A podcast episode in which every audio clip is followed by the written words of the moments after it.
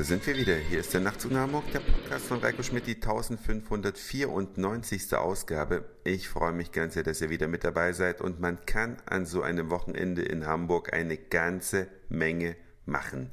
Unter anderem kann man auf die zahlreichen Wochenmärkte gehen, man kann auf die zahlreichen Flohmärkte gehen, aber auch besondere Dinge besichtigen. Und etwas ganz Besonderes, welches in Hamburg gerade ziemlich hohe Wellen schlägt, ist der Bau der Elbphilharmonie.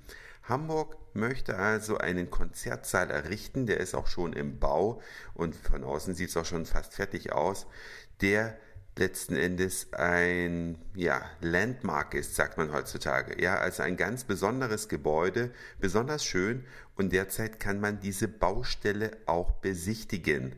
Und zwar immer sonntags. Ich hatte heute vor, diese Baustelle zu besichtigen und musste dann feststellen, dass leider, leider diese Besichtigungen schon eine Zeit lang im Voraus ausverkauft sind und man sich da wirklich sputen muss, wenn man dahin möchte, dann muss man rechtzeitig anrufen, damit man da noch Karten bekommt. Und zwar schon teilweise Wochen im Voraus. Hab mich also geärgert, dass diese Veranstaltung für heute ausverkauft ist und komme jetzt gerade nach Hause und schalte meinen Facebook-Account ein und sehe, dass ein Freund von mir heute Nachmittag genau für die 16 Uhr Führung durch die Elbphilharmonie jemanden sucht, der ihn begleitet, denn er hat eine Karte übrig. Und dann dachte ich, das darf doch wohl nicht wahr sein.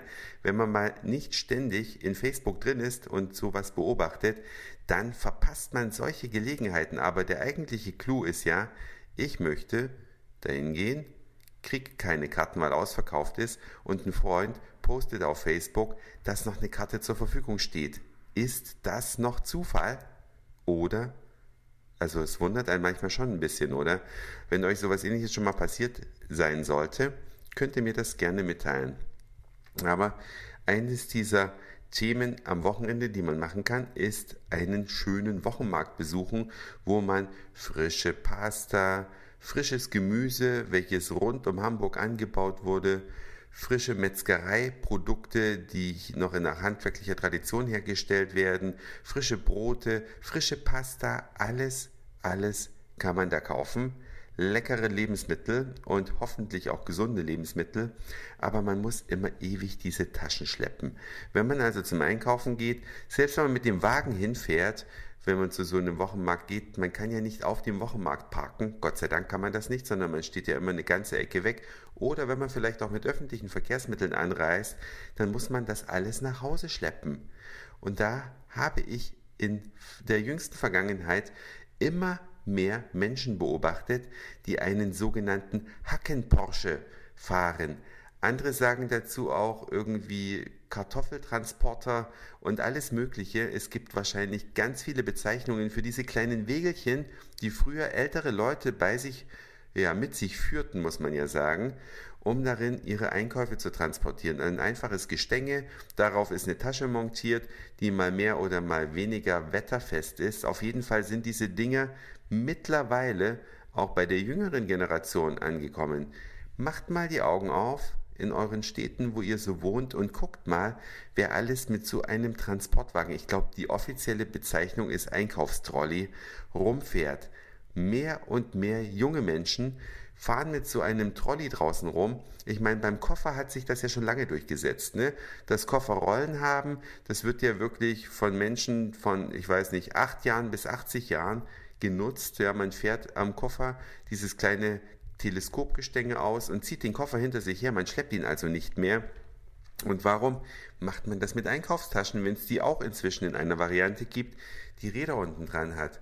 Letztlich habe ich vergangene Woche auch so ein Ding gekauft. Und es ist gar nicht so leicht, weil es gibt zwei wesentliche große Hersteller, die diese Dinge herstellen, aber die meisten sehen eben nach Oma und Opa aus. Das muss man wirklich sagen. Und ich habe dann ein Modell gefunden, das ist aus LKW-Planen zusammengenäht, erinnert also so ein bisschen an die Freitagtaschen. Vielleicht kennt die der ein oder andere von euch. Und es sieht ganz cool aus. Zumindest für meinen Geschmack fällt auch ein bisschen aus der Art, sieht eben nicht ganz so aus wie die anderen Teile. Aber meine Empfehlung ist, wenn ihr vielleicht eurem Rücken was Gutes tun wollt, vielleicht zieht ihr mal so ein Ding anzuschaffen in Betracht. Und vor allen Dingen interessiert mich, welche Namen haben diese Teile in den Regionen, wo ihr den Nachtzug nach Hamburg hört? Wie heißen da diese Trolleys, Hacken Porsche oder Kartoffel-Mercedes, genau, so hieß der andere, war der andere Ausdruck, den ich dazu noch gehört hatte. Mich interessieren die Wörter, ja, die Begriffe. Wie heißen die Teile bei euch? Würde mich super freuen, von euch zahlreich zu hören. Entweder als E-Mail an nachtzug.email.de, als Kommentar auf der Homepage www.nachtzug nach Hamburg in einem Wort.de oder auch als Kommentare bei Facebook. Freut mich genauso. Das war's für heute.